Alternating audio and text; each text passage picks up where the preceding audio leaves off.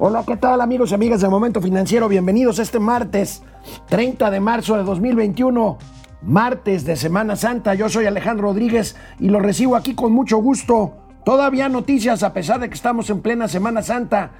El reclamo de los gasolineros. Hay una asociación que se llama la ONEXPO de gasolineros que pues ya salieron a reclamar la nueva iniciativa de ley de hidrocarburos. Arturo Herrera dice que vamos a salir pronto de la crisis, nada más no dice cómo dice que es por el ritmo de vacunación, que traemos cifras, traigo cifras, pues de que más bien se está alentando a pesar de que llegan más, más vacunas. Hoy por la tarde, enésimo segundo informe de gobierno del presidente López Obrador, ya lleva no sé cuántos, ahora es por el trimestre que está terminando, el trimestre que está terminando, habrá un informe. Pues bueno, pues las campañas políticas están a todo lo que da.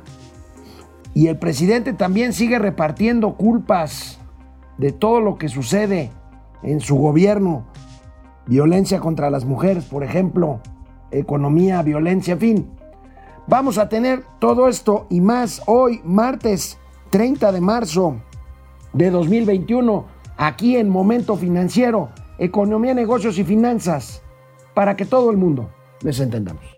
Esto es Momento Financiero. El espacio en el que todos podemos hablar. Balanza comercial. Inflación. Evaluación. Tasas de interés. Momento Financiero. El análisis económico más claro. Objetivo y divertido de Internet. Sin tanto choro. Sí. Y como les gusta. Peladito y a la boca. ¡Órale! ¡Vamos, réjete bien! Momento Financiero. Hoy en la tarde habrá en Palacio Nacional un informe trimestral del presidente Andrés Manuel López Obrador bueno, mañana se acaba marzo, pasado empiezan las campañas, el presidente ha decidido, ya se bien, suspender sus giras, seguirá con las mañaneras, pues, mientras el INE se lo permita y el, más bien el TRIFE se lo permita, el Tribunal Electoral del Poder Judicial de la Federación.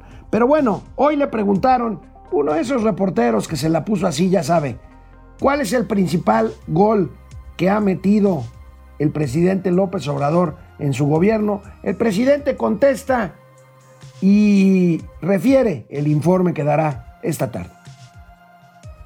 Oiga, presidente, yo hoy es tarde de informe, eh, haciendo un análisis, eh, pues ya es su tercer año de gobierno. Para usted, ¿cuál es el, el golazo que ha metido, por decirlo así?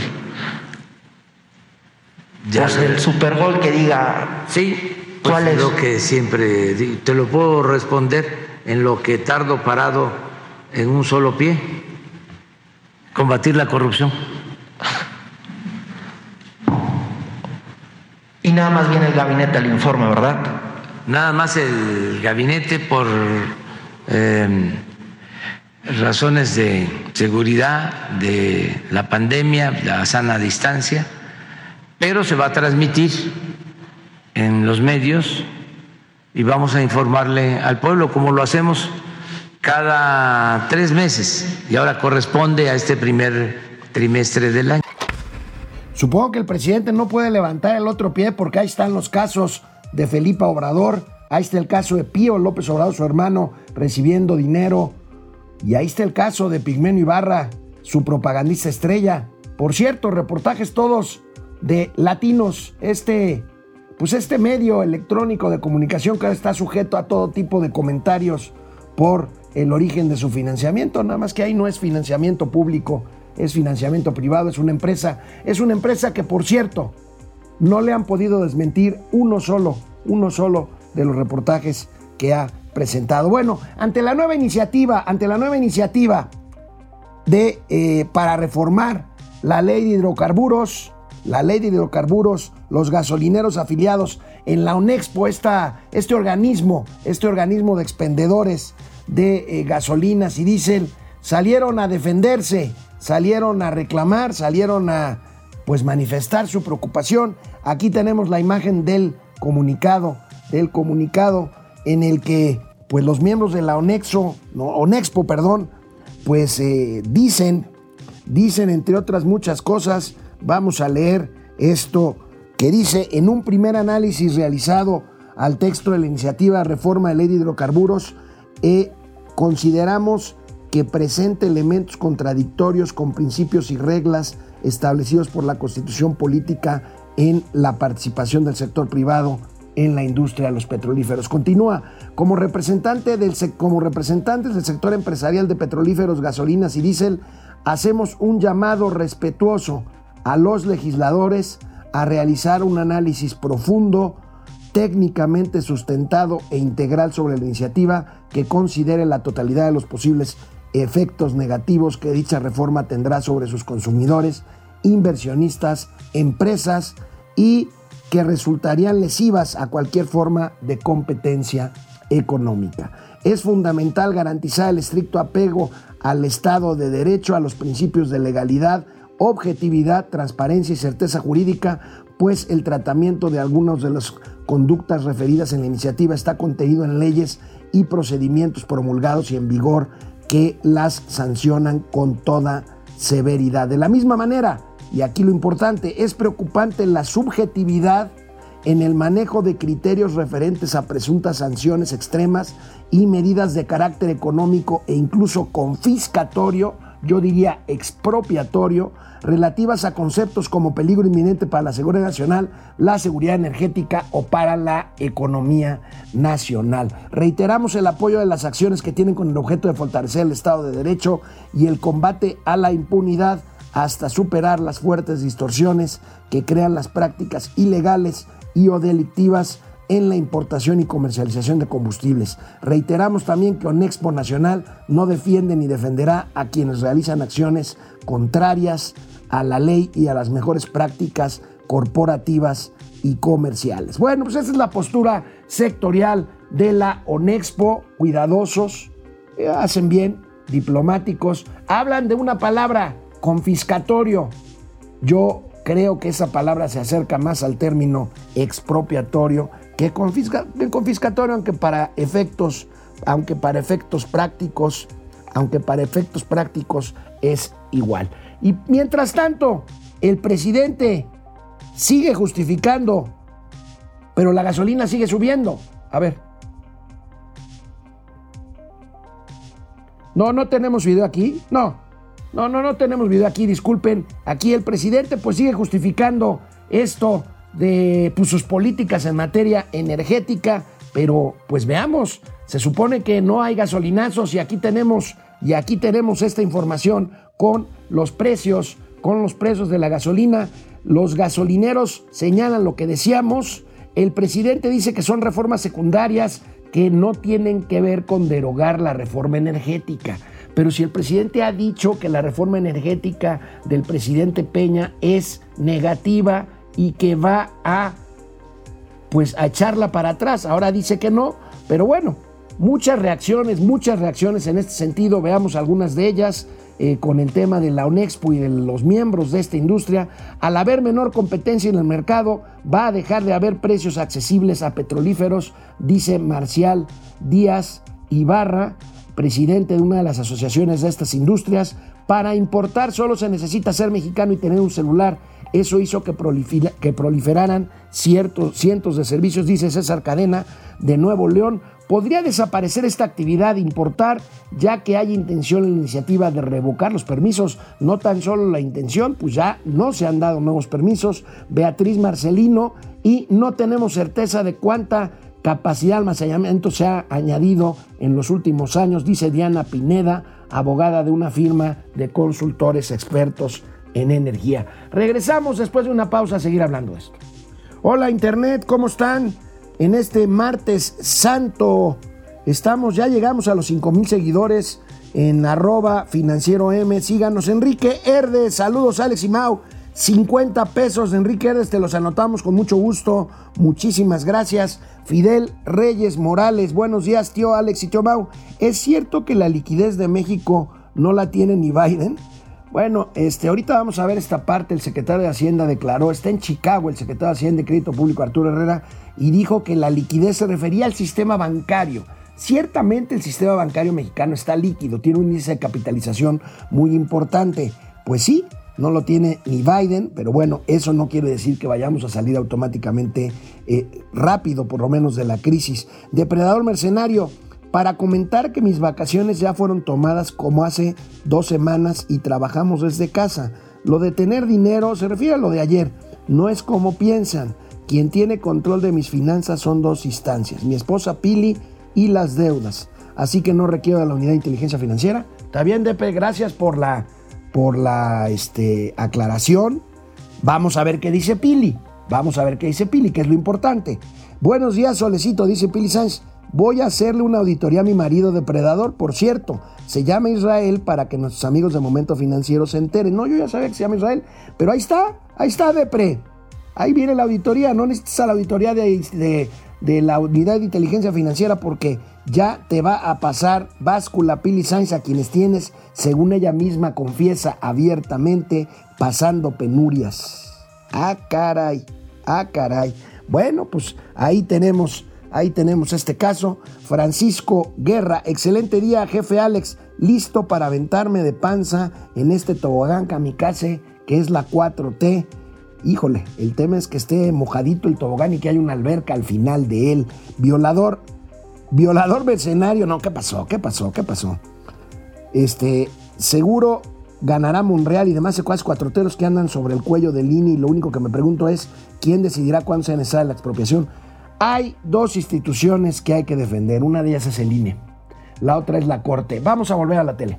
Para terminar con este tema de la, de la nueva iniciativa en materia de hidrocarburos, pues el camino está muy claro y muy claramente eh, señalado por la 4. Te va a ser fast track mañana, miércoles santo. Aunque usted no lo crea, la iniciativa será analizada por la Comisión de Energía de la Cámara de Diputados. Estoy seguro que se va a votar rápidamente como pasó con la iniciativa eléctrica sin quitarle una coma. Y el presidente, el presidente hablando de la otra iniciativa, la eléctrica, sigue justificando y presionando sobre esto del tema del orden de despacho de la electricidad en materia de esto que, ah caray, ah caray, cómo se ve fuerte el señor Bartlett. ¿Esta contrarreforma es pasando las elecciones de darse? Sí, una vez que se termine con este proceso, que no concluye, que también la prensa conservadora ha hecho creer de que ya este, se suspendió en definitiva la reforma. No, es un proceso que vamos a seguir. Entonces, cuando ya la Corte, que es última instancia, resuelva, pues nosotros vamos también en uso de nos, nuestras facultades y derechos a tomar las decisiones. Si mandamos eh, una reforma a la Constitución que requiere dos terceras partes y resulta que los legisladores deciden no aprobarla, pues ese es otro este, asunto. Ya no depende de nosotros pero por principios, por convicción, por honestidad, estamos obligados a resolver. El presidente está, está en campaña.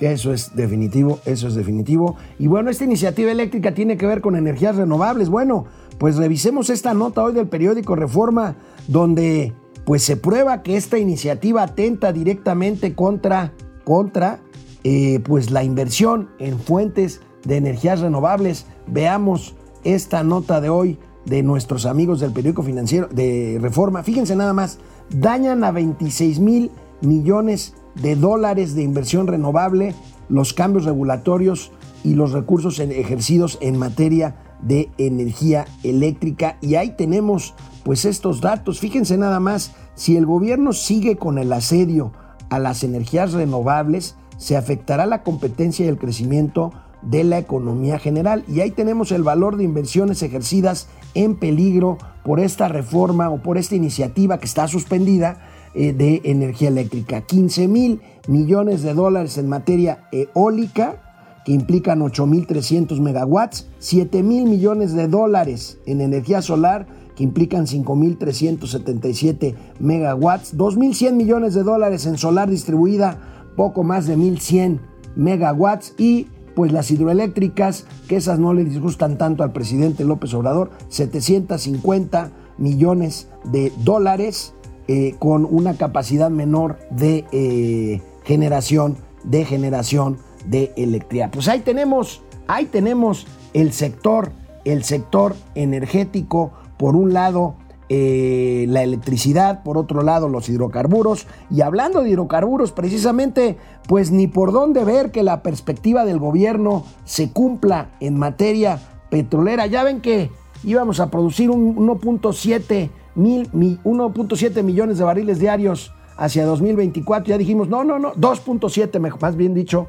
Bueno, pues resulta que el presidente había dicho que ni siquiera 2 millones de barriles, pero bueno, pues ni siquiera eso. En febrero vuelven las cifras negativas. La producción de hidrocarburos baja 3.7% en febrero, según datos de la Comisión Nacional de Hidrocarburos. Ahí tenemos en febrero se produjeron 1.666.000 barriles diarios de petróleo según la CNH y fueron 54 mil barriles diarios menos que lo que produjo Pemex en el mismo mes, o sea, febrero del año anterior. Bueno, pues estamos en 1.6 millones de barriles diarios contra 1.7 del mes anterior y estamos pensando en decir, bueno, como ya cambiamos esto, pues vamos a, vamos a producir menos de 2 millones de barriles diarios, de barriles diarios al año. Bueno, pues ahí están los dimes y diretes en materia de energía. Vaya, vaya, vaya, vaya problema que tiene el presidente y la 4T con las cifras. Van y vienen. El caso es que no han cumplido una sola de las metas que se han planteado. Ya no digamos, ya no digamos en el tema energético, en el tema de megawatts hora, en el tema de precios de la electricidad, en el tema de barriles de petróleo, en el tema de los precios de la gasolina, sino en cualquier materia en términos, en términos económicos, empezando, empezando por el propio crecimiento y hablando y hablando del crecimiento, el secretario de Hacienda y Crédito Público, ¿saben qué? ¿Saben qué? En Chicago repartiendo tarjetas del bienestar a migrantes mexicanos. Esto yo nunca lo había visto. Un secretario de Hacienda y Crédito Público en Estados Unidos haciendo política social para el gobierno en turno. Ahí vienen las elecciones y ahí tenemos a don Arturo Herrera entregando tarjetas del Banco del Bienestar a migrantes en Chicago. Ah, caray, ah, caray, qué bárbaro. Pero bueno, lo peor, lo peor no es eso, amigos. Lo peor es el, para mi gusto, exagerado, exagerado optimismo del secretario de Hacienda y Crédito Público. Bueno, primero ya lo comentaron por ahí en internet, les dijo a este grupo reducido, pues la sana distancia es importante, de migrantes en la ciudad de Chicago, la ciudad de los vientos, una ciudad con millones de personas de origen mexicano viviendo ahí, dicen que el índice de capitalización de la banca mexicana no lo tiene ni, ni Biden. Tiene razón, la banca mexicana está bien capitalizada, pero dice que pronto saldremos de la crisis. Vamos a ver y a escuchar cómo se los dijo. Los últimos meses, el, el último año, ha sido particularmente difícil en todo el mundo. Ha sido muy difícil y muy doloroso para ustedes, para miembros de esta comunidad y para, y para nuestro país. Eh, pero, pero, estamos a punto de entrar ya a, a la salida. Los ritmos de vacunación en México nos indican eh, en algunos meses más nosotros vamos a poder estar regresando a una situación muy parecida a la que teníamos antes de la pandemia. Esos ritmos son aún más, más acelerados en, en, en, este país, donde están poniendo hasta casi cerca de 3 millones de vacunas por día. Con todo respeto, no hay manera. Dice, vamos a llegar a los niveles previos de pandemia en dos, tres meses. ¿Por qué? Porque la vacunación va bien. Y luego dice, pues sí, Qué lástima nada más que en México estamos vacunando pues 200, 250 mil personas al día, si bien nos va con la distribución, y aquí en Estados Unidos están vacunando millones, millones de ellas. Híjole, la verdad es que yo no veo, yo no veo hacia dónde va esta, esta administración de dimes y diretes, de tumbos, de un secretario de Hacienda repartiendo tarjetas del bienestar en Chicago y diciendo que vamos a salir pronto de una crisis en donde pues la verdad no se ve, no se ve ni cómo ni para cuándo. Canal 76 de Easy, canal 168 de Total Play, momento financiero. Volvemos después de una pausa. Hola Internet, aquí estamos de regreso. ¿Cómo ven al secretario de Hacienda en, en, en, en Washington, perdón, en Chicago? Qué bonito Chicago, de veras. A ver, hay una aportación de 5 dólares.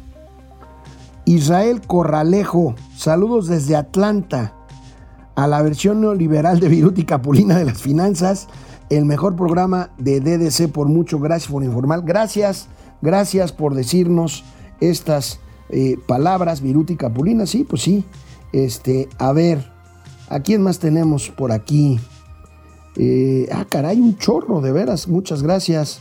Muchísimas gracias. Eh, Fer Rangel, Guillermo Sánchez Mendoza, René Franco, ¿cómo estás? Eh, eh, estoy bien, gracias, mi querido René, te lo encargo. Carlos Ramírez, saludos, Alex, buenos días. Paco García, buen día. Preocupa en la declaración del secretario de Hacienda si es así como trata a los números económicos. Pues sí, ya se los, ya se los vengo diciendo. Ferrangel, ese Isra, ya no sabemos tu nombre. Se refiere a depredador mercenario. Bueno, ya salió, se quitó la máscara de luchador, depredador mercenario.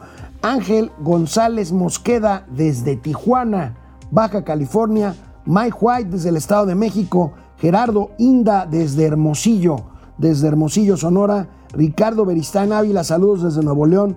¿Dónde anda el tío Mau? El tío Mau anda en Campeche. El tío Mau anda en Campeche. Eh, ahorita va volando, mañana se conectará desde Campeche, espero, espero. Ya ven cómo es el, el barbaján. Fer Rangel, menos mal, no le pregunto cuál ha sido su mejor bateo, porque hubiera contado cómo lo peloteaba y se llevaba la mañanera completa. ¿Te refieres a que le preguntaron de gol? Y bueno, tienen razón, si le hubieran preguntado de bateo, se hubiera pasado hablando de béisbol el resto de la mañanera, pues lo cual hubiera sido hasta mejor, ¿no? ¿No, no crees? Por lo menos. Jacob Frías, buenos días mis queridos Ren y Stimpy financieros. Está bien.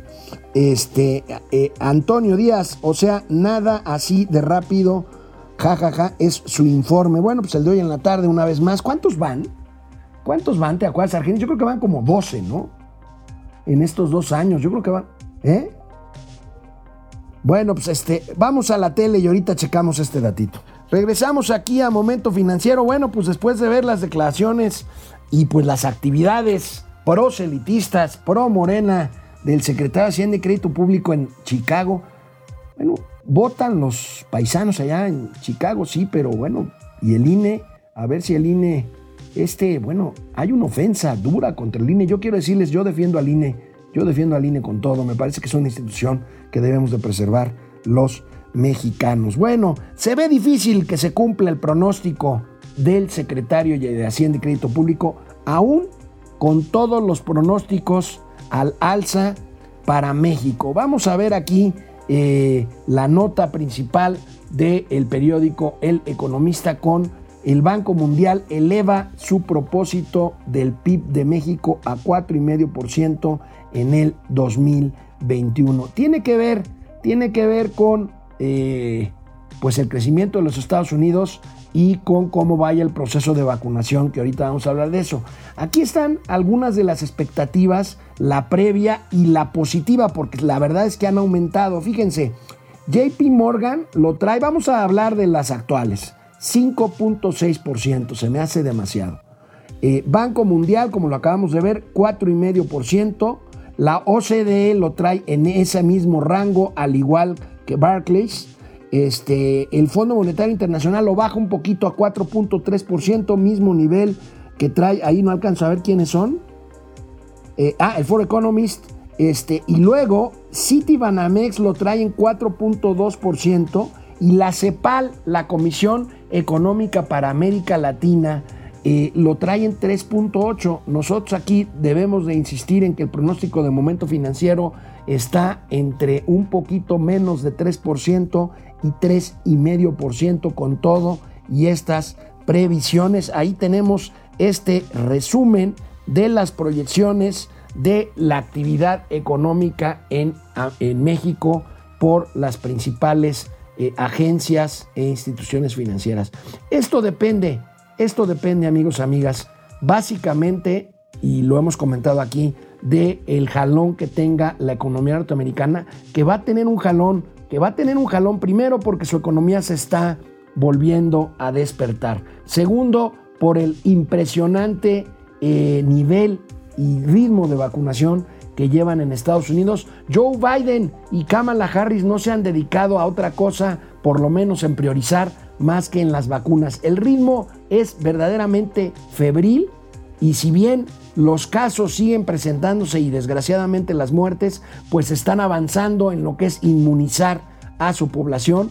Millones de dosis diarias y tienen cómo, tienen cómo asegurar sin duda alguna que podrán inmunizar algo así como 240 millones de personas, que es una barbaridad en los próximos meses, y con ello pues tener una perspectiva que jalará a México, esa es la primera condición. La segunda condición que se cumple eh, pues no tan bien, se cumple, ya no digamos a medias, yo creo que menos es el ritmo de vacunación con el que andamos en México. Pero la tercera, y ahí es donde de plano no hay ni para dónde hacerse, es las señales de política pública, las señales de decisiones económicas que tome el gobierno, que den certidumbre, que den certidumbre a la economía nacional y que por lo visto pues no hay, no hay manera. Aquí pues hemos hablado de las últimas dos iniciativas en materia energética y el presidente de la República sigue culpando a todo y a todos de que pues él tiene que salir, según esto, a defender los intereses de la mayoría, cuando hay ejemplos sobran que no todas las reformas, por supuesto, había problemas de corrupción en el pasado inmediato, habrá que arreglarlos, la corrupción sigue, aunque el presidente diga que ya no haya, la corrupción sigue y ahí están los casos, pero aparte, se han destruido políticas públicas que funcionaban bien, bien y en favor de millones de millones de mexicanos. Una de ellas, una de ellas, el abasto, el abasto de medicamentos. Y vamos a ver el terrible desabasto que hay ahorita. Fíjense nada más. El Seguro Popular decían lo que quieran, pero funcionaba razonablemente, razonablemente bien. Había medicamentos, a veces tardaban un poquito, pero había medicamentos. La nota principal de reforma del, periódico Reforma del día de hoy es, es lapidaria. Fallan en medicinas y ni la ONU lo salva. ¿A qué se refiere con ni la ONU lo salva? Pues este UNOPS, organismo de la, de la Organización de las Naciones Unidas, que pues la verdad tiene hecho un desorden el tema de la adquisición, pero no nada más para el sector público, también para el sector privado. Fíjense, pegan también a las farmacias privadas. ¿Por qué razón? Hay dos razones aquí.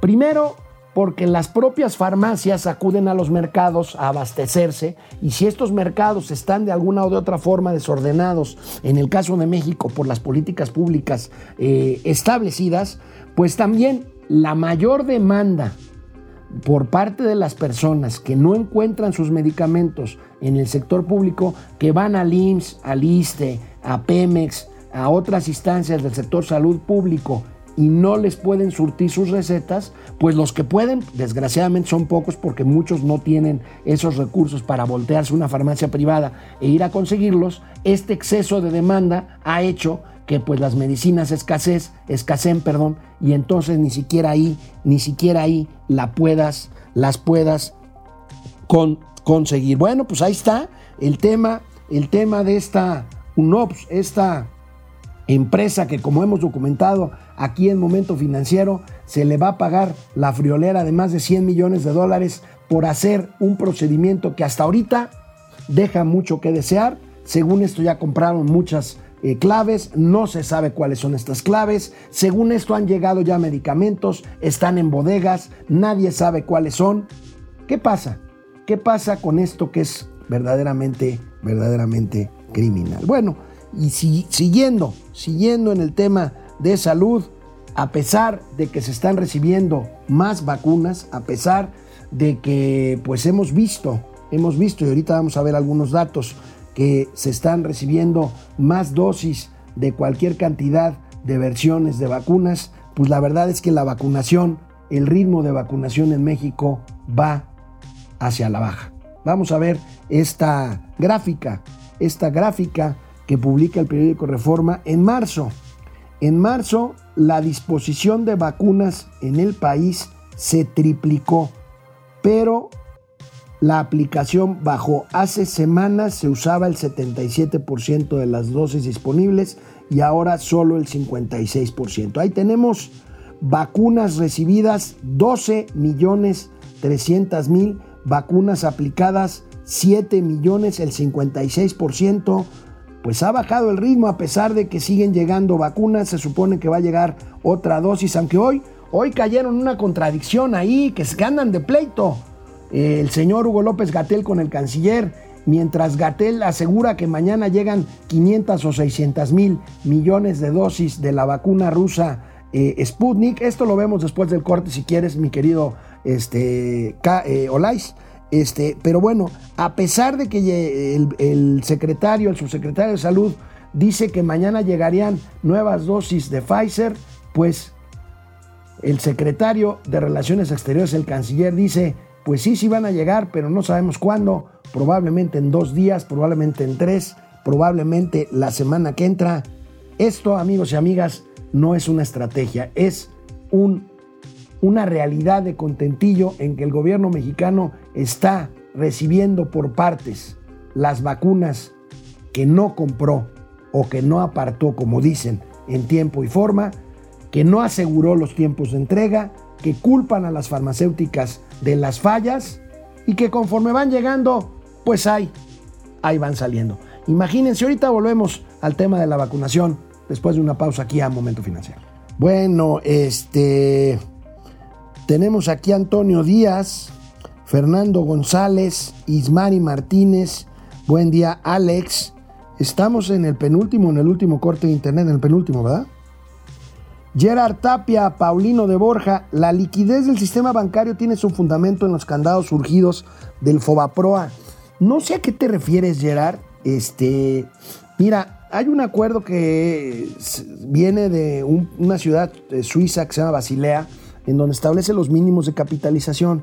Yo sí quiero recordarte algo. Efectivamente, eh, cuando lo del Fobaproa, el nivel de capitalización de los bancos cayó, cayó. Y esto hizo que de no haber existido el Fobaproa, o sea, los recursos que muchos creen que fue para rescatar a los bancos, pues simplemente los depositantes no hubiéramos podido cobrar nuestro dinero. Que hubo abusos, sí los hubo. Que se metió en la panza el Fobaproa recursos incobrables que no se deben de haber metido, sin duda alguna. Pero como concepto, y tienes razón, con base en la liquidez de los bancos, acuérdense que los bancos, los bancos no prestan su dinero los bancos prestan el dinero de los que depositamos. O sea, tú depositas 100 pesos, el banco se voltea y los presta. La diferencia de tasas es la ganancia, es la ganancia de los bancos. Pero bueno, Miguel Cortés, saludos al Borras y al Wash and Wear de las finanzas. Tercer Imperio Mexicano, gracias, Tercer Imperio. Guillermo Jiménez Rojas, saludos a Botija y Chompiras de las noticias financieras. Un abrazo desde Zamora, Michoacán. Tercer Imperio Mexicano se ríe de lo del golazo. Videofani, payaso. Video, no seas así. ¿Me estás hablando a mí o, estás o estás faltándole al respeto a alguien más? Kesh, Kish, Chris Reina, super gol. Así o más lambiscón. El periodista que preguntó seguramente, Rey Patán. Viejillo ridículo, ni él se la creyó. Gael Cortés. Eh, Enrique Herdes, saludos al Titan y su carnal Marcelo de las Finanzas, Brenda Ojeda, Luz Elena Silva, Trues Roy. ¿Cómo nos estás diciendo que el colega de Mauricio en TV Azteca, Irving, hace preguntas a modo en la mañanera? No lo, no lo distinguí, Flor. ¿Era Irving? Pues le puso ahí una facilita al presidente, al presidente de la República. Pero bueno, vamos a la tele. Bueno, pues estábamos hablando de las, de las vacunas, amigos y amigas, de momento eh, financiero, y pues este pleito de Ebrar sobre, con Gatel sobre pues, la llegada, la llegada de más, de más dosis a México. Imagínense ustedes, a ver, se supone que hoy empieza la vacunación en nuevas delegaciones. Iztapalapa, si la memoria no me falla, y Gustavo Madero. Imagínense que no lleguen las vacunas que estaban presupuestadas para dar a pues miles de personas mayores de 60 años en Iztapalapa, por ejemplo, que es una delegación muy poblada y muy deprimida socialmente. Imagínense que al rato mañana les salgan, ¿saben qué? Las vacunas no llegaron. Vamos a esperar unos días para empezar, caray, hombre. Eh, si hay un lugar donde ha ido bien la vacunación, aunque a ritmo lento ha sido en, la Ciudad de México, hay que reconocerlo, buena organización, eh, buen personal, eh, buena estrategia, buena logística, pero pues esto se puede venir al traste. Ahora sí, vamos a ver, vamos a ver las gráficas del el doctor Hugo López Gatel. Ahí tenemos, según Hugo López Gatel, al día de hoy hay 200 40 mil dosis colocadas. Esta fue el día de ayer, dice ahí, ¿verdad? Sí, este es el, ritmo diario de vacunación. Fíjense, Estados Unidos trae 5 millones. Qué horror la comparación, pero bueno, ayer 240 mil 429 para cumplir con la meta, para cumplir con la meta de vacunación del gobierno federal, pues ahorita debemos de andar ya, pues ya con tener que vacunar unas 800 mil personas al día estamos muy lejos. A ver si nos ponen la siguiente. Avance acumulado. 7 millones 150 mil 91 vacunas. Aquí hay dos problemas. Somos casi 130 millones. Uno. Dos. La mayoría de estas vacunas vienen a doble dosis. Entonces hagan la multiplicación y calculen más o menos cómo vamos. Pero bueno, Gatel sigue en sus rollos y aquí esquemas de vacunación completo Fíjense, 859 mil primer dosis, 628 mil las dos dosis entre el personal de la salud. Amigos y amigas, ya andan preocupados por los maestros. Empezaron con los de Campeche, ya dicen que van a vacunar a más maestros y todavía ni siquiera terminan con el personal de la salud. Y aquí volvemos a lo mismo. Hablan de la primera línea de COVID. Yo digo que hay que vacunar a todo el personal de la salud porque atienden a enfermos de todo tipo que llegan a los consultorios, que llegan a las consultas y que probablemente vienen contagiados de COVID. Eso es lo que no han entendido. Y bueno, si volvemos a la gráfica, otra vez, ahí tenemos, hasta arriba está el personal de salud, el personal educativo. Bueno, yo no sé dónde sacan esta cifra porque nada más es en Campeche esto. Pues sí, es en Campeche, son 22 mil eh, primeras dosis y 17 mil dosis completas y en personas de adultos mayores apenas 4%. Decían que terminaríamos abril con la totalidad de personas mayores de 60 años vacunadas. Ustedes me dirán, ustedes me dirán. Y ahí tenemos las vacunas recibidas de diferentes, de diferentes eh, laboratorios. Ahí tenemos 12, mil, 12 millones 334.445. Si me van diciendo por qué este monitor, aquí estamos. Ya vamos a comprar monitores más grandes con las aportaciones que ya estamos haciendo nuestro guardadito. La azul de quién es? La azul es de Pfizer, 4 millones 548. Luego la roja, AstraZeneca, 2 millones 300 mil. La verde, Sinovac, una de las chinas, 4 millones. Sputnik V, la rusa amarilla, 400 mil. Decían que iban a llegar 200 mil a la semana. Y finalmente la rusa, que, la azul, que es la Cancino, 1 millón 5 mil. Ahí tenemos. Vamos lentos, compañeros. Pero Gatel, a Gatel no le pasa nada. A Gatel no le pasa nada. Hoy, hoy les tengo el gatelazo de hoy de Hugo López Gatel. ¿Sobre qué? Sobre exceso de mortalidad en México. Pero desde julio-agosto, en este mismo foro, eh, quizá algunas personas recuerden que trajimos eh, información específicamente sobre este tema, el exceso de mortalidad, y tuvimos el privilegio de que nos acompañara la doctora Sheinbaum, eh, jefa de gobierno de la Ciudad de México, porque estuvimos trabajando conjuntamente, primero para hacer el análisis de exceso de mortalidad en la Ciudad de México y posteriormente para todo el país y cada una de las entidades federativas. Y lo que pudimos ver a lo largo del fin de semana eh, parecía como que era la primera vez que medios nacionales se encontraban con esta información. Entonces, insisto, no se me vayan a ofender, con todo respeto, pero sí sería muy útil que los medios de información, tele, radio, desde luego los periódicos, sobre todo de alcance nacional, eh, le dieran seguimiento a las cosas. Pero con mucho gusto lo volvemos a explicar. En este momento le pido al doctor Alomía si nos da una síntesis y mañana efectivamente va a venir el doctor López Ridaura, quien más frecuentemente lo ha presentado, para volver a comentar eh, cómo debe interpretarse técnicamente este ejercicio.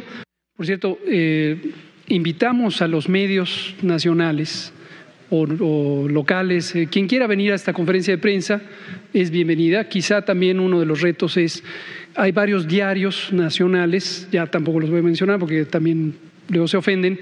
Aquí están sus lugares, ¿eh? nosotros nos encanta que nos eh, cuestionen. Eh, creo que podría ayudar si están aquí, en vez de que estén en casa o quizá cómodamente sentados desde su hogar viendo la conferencia. Eh, aquí están reporteras y reporteros todos los días trabajando. Eh, sé que hay compañeras y compañeros reporteros de esos diarios que les gusta trabajar, es cosa de que sus editores les eh, apoyen para que vengan aquí a cubrir de manera directa la noticia, que suele ser la manera más dedicada del periodismo. Para ir a oír necedades, pues mejor las vemos por la tele, ¿no? Porque además le preguntas algo y el señor se molesta, te da clases de periodismo. Ha habido incluso respuestas ofensivas a reporteros y reporteras que están ahí, que dicen, bueno, yo sé que no es tu rollo, pero es el de tus editores, y luego clases de periodismo. La verdad, ¿qué clase, qué clase de tipo embarraron en la realidad nacional el último año de este país? ¡Qué bárbaro! ¿Qué clase, qué clase de sujeto? Pero bueno, él sigue la escuela, él sigue la escuela de su patrón, no el secretario de salud, porque el secretario de salud guarda prudente respeto desde su silla allá a un ladito. No, el presidente de la República que un día y otro también se abalanza en contra de los medios de comunicación como si el problema de los problemas de este país fueran los medios de comunicación. Mañana, mañana les voy a presentar, porque hoy fue una larguísima conferencia de prensa en la mañanera y aparte va a estar el informe de hoy en la tarde, pero mañana voy a procurar pasarles algunos fragmentos de otra vez hoy el presidente cómo se lanza, cómo se lanza burlonamente en torno o en contra de los medios de comunicación, de medios de comunicación masiva, este, pues eh, porque están cooptados y dice que no son todos, pero pues a la mera hora, pues pareciera que fueran todos, salvo, pues salvo como este hombre que le preguntó cuál es el mejor gol que ha metido, que ha metido el presidente, el presidente de los Estados Unidos mexicanos. Caray, caray, ustedes me perdonarán. Aquí ahorita ya nos hubiéramos peleado Mauricio y yo, que ya ve que le encanta llevarme la contraria, pero esto, esto cada vez se pone peor. Canal 176 de Easy Vive TV, canal 168 de Total Play, Momento Ejecutivo Televisión, Momento Financiero, Economía, Negocios y Finanzas, para que todo el mundo les entendamos. Bueno, este, Rey Patán, Gael Cortés, Enrique Herdes, Brenda Ojeda, Luz Elena Silva, ya, ya había saludado a Fruit Roy también con este tema de, de, este, de lo de Irving. Qué cosa, ¿verdad? Leti Velázquez, lo bueno es que no es obligación verlo y menos escucharlo. Híjole, pues, híjole, yo sí me la tengo que echar todos los días. Rubén Ramos no combate la corrupción de su propia familia y dice que eso es un gol. Puros autogoles ha metido. Pues sí es lo que quise, es lo que quise precisamente compartir con ustedes, mi querido Rubén Ramos, al principio de este programa. Franco Soria, saludos desde Aguascalientes. Ah, qué bonito. Saludo ahí a mi amiga Celina, Celina Mier, mi querida amiga Celina, te mando un beso hasta Aguascalientes. Alejandra Hernández, no se siente presidente, se siente dueño del país. Nicolás Cárdenas Flores, que viva mi abuelito. Dante Delgado, saludos desde Metepec. Jonathan Aciel Vallejo Gómez, saludos cordiales a los mejores analistas financieros y los más chingüengüenchones, mis queridos Puc y Zuc. Muchas gracias, Jonathan. Carlos Solano, Buen día, saludos desde Puebla, Facuncab 7 desde San Luis Potosí. Tercer Imperio Mexicano dice, el espíritu del comandante Chávez se ha apoderado del vejete macuspano. Ay, ay, ay, ay, ay, que la boca se te haga chicharrón, mi querido, mi querido Tercer Imperio. Efren, saludos, Alex y comunidad de Momento Financiero. Buen día.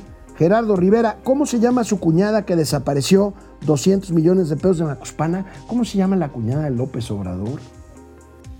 Ahorita, les, ahorita te digo, Gerardo. Antonio Godoy, buen día, señor Godoy, desde San Luis Potosí, el mejor programa financiero. Bueno, eh, su prima, su prima se llama Felipa, su hermano se llama Pío, su propagandista se llama Pigmenio y su cuñada, si ahorita lo encuentro, te la doy. bueno, no saben cómo se divierten allá abajo, pero bueno, se llama Concepción Falcón, su cuñada. Gracias, nos vemos este mañana. Regresamos a la tele. Bueno, este ciertamente, ciertamente, y usted no me va a dejar mentir, aquí llegan incluso muchas quejas. El sector eh, de los servicios bancarios es uno de los sectores que más quejas de los usuarios levanta.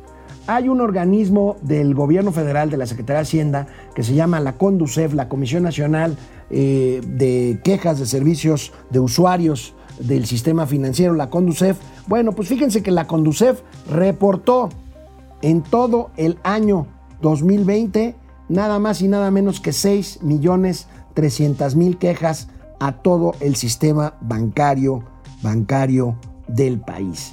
Ah, caray, vaya cifra esta, vaya cifra, 6 millones 300 mil. La Conducef es generalmente bastante, eh, pues, eficaz eh, en desahogar, en desahogar este tipo de quejas. Cada vez más gente acude a ella, pero veamos qué tipo de quejas, de qué tipo de quejas estamos hablando. Aquí está, principales causas de reclamación. 33% de estos 6.3 millones de quejas tienen que ver con consumos vía internet no reconocidos. Esto hay que, esto hay que checarlo bien. Eh, porque si queremos aspirar a avanzar hacia la digitalización plena que en la banca tiene un buen avance, pues tenemos que tener confianza. Y esta es una cifra muy alta de quejas de consumos vía Internet no, no, reconocidos. Ahí hay que avanzar muchísimo y ahí tiene que ver pues todo el sistema financiero mexicano. 22% consumos no reconocidos, consumos normales, 6% el cajero automático no entregó la, la cantidad solicitada y 39% que son cualquier cantidad de otras de otras quejas. Bueno, hemos visto terribles imágenes de la tragedia forestal en los incendios de la Sierra de Arteaga entre Coahuila y Nuevo León. Traigo aquí imágenes interesantes. Eh, ¿En qué tienen que ver con, con lo financiero? Bueno, llevar este avión, que es un DC-10, que es un avión gigantesco eh, de Estados Unidos, ahí lo tienen, a, a esparcir químico contra incendios a la sierra, cuesta un millón de dólares diarios. Pero fíjense nada más estas escenas que les traigo, una desde tierra, que es impresionante, y la otra, la siguiente, desde el aire, lo que implica en pericia para estos pilotos. Este avión de C-10 es un avión del tamaño de un, de un Boeing 737, ¿eh? es un avión, es un avión grande, un DC-10, un viejo avión que lo están habilitando como apagador de incendios, pero vean estas imágenes, una desde tierra y otra desde el mismo cabina de pilotos. Impresionante esto que cuesta un millón de dólares diarios.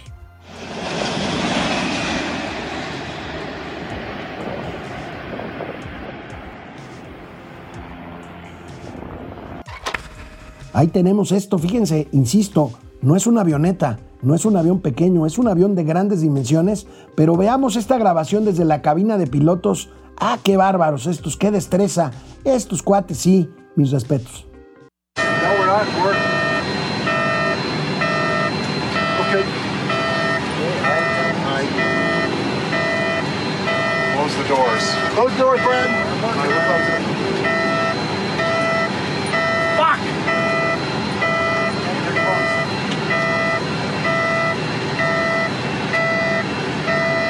Okay, 535, 16.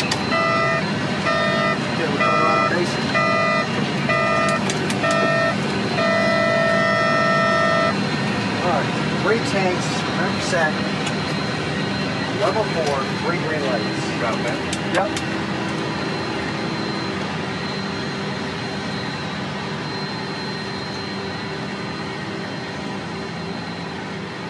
Sorry, I was counting altitude.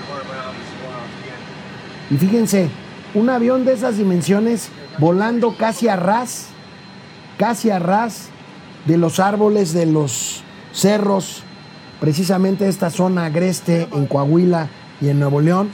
Bueno, pues ahí, ahí lo tenemos. Impresionante, impresionante. Insisto, es un DC-10. Son los vuelos, son los tipos de aviones que hacían los vuelos largos hace 35 años, antes de que llegaran las nuevas generaciones de aviones de gran, de gran fuselaje. Ahí los tenemos. Bueno, pasemos al siguiente tema. Al siguiente tema. No hay manera, hay pretexto para todo. Fíjense, el presidente Andrés Manuel López Obrador tiene un pretexto para todo. Vean ahora cómo justificó, ayer hablábamos de los feminicidios, cómo justifica el incremento de feminicidios en nuestro país ahora que pues hay una gran presión por lo que está sucediendo en Quintana Roo. Murió otra mujer en Quintana Roo y vean, vean cómo el presidente trata de explicar el aumento de las cifras de feminicidios en su gobierno. Antes se negaban los hechos, se protegía a los eh, responsables, había impunidad. Ahora no, es distinto. También en el caso de los feminicidios, antes no se consideraban feminicidios, eran homicidios. Esta clasificación comienza prácticamente con nosotros. Por eso también el aumento de feminicidios, entre otras cosas, porque antes asesinaban a las mujeres y no se consideraba feminicidio, eran homicidios. Entonces, estamos avanzando. Lo que no dijo el presidente es que los homicidios como tal también han aumentado en sus cifras durante sus dos primeros años de gobierno. Y va más allá el presidente de la República, porque definitivamente está más preocupado en las elecciones de dentro de dos meses que en los problemas del país. Para desviar la atención,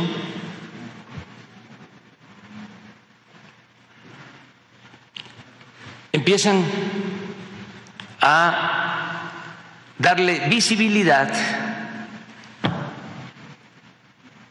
a eh, causas también muy importantes, justas,